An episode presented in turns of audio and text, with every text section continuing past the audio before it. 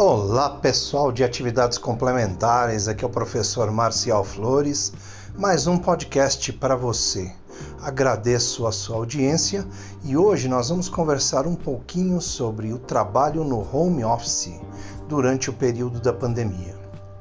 Pessoal, pandemia chegou, muitas restrições de movimentação de pessoas, de aglomeração de pessoas, uma emergência sanitária mundial só que o mundo não pode parar. Apesar de tudo isso de ruim que está acontecendo, desde o ano passado, é preciso trabalhar.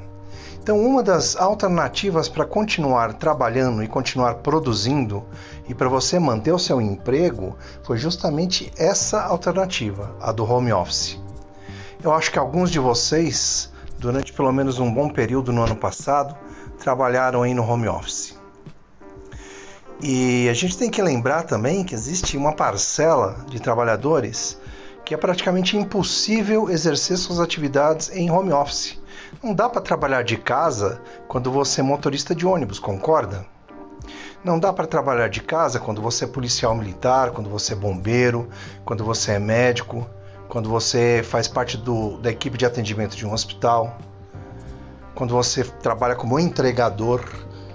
Mas para uma boa parte dos trabalhadores, principalmente trabalhadores de escritório, foi possível trabalhar em home office. Algumas pessoas acharam muito legal o home office, outras acharam que não foi uma experiência tão boa assim. Algumas pessoas tiveram a produtividade mantida ou até aumentaram a sua produtividade trabalhando de casa. Outros não tiveram tão bons resultados assim. E é lógico, para a empresa é interessante que o funcionário mantenha no home office a mesma produtividade que ele tinha quando ele era um trabalhador presencial. Bom, algumas pessoas não conseguiram, a maioria conseguiu, as nossas rotinas foram afetadas e a grande pergunta que fica é: quando acabar esse período de pandemia, ou quando a coisa permitir, será que a gente vai ter 100% de retorno ao trabalho presencial? Pessoas, é isso que nós vamos investigar hoje. Será que é vantagem continuar trabalhando a partir de casa? Para as empresas tem uma vantagem muito grande, que é não precisar de instalações para manter equipes muito grandes trabalhando.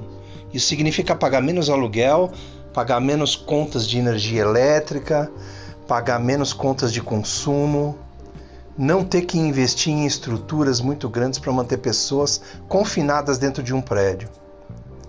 Para as empresas tem o seu lado positivo.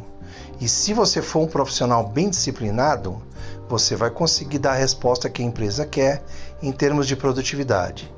Então é justamente isso que nós vamos estudar quais são as vantagens e as desvantagens, como vai ser esse mundo digital, cada vez mais digital, cada vez mais à distância no pós-pandemia. Então vamos lá, pessoal. Foco, força e fé para a gente desenvolver esse tema nessa semana aqui em atividades complementares. Obrigado.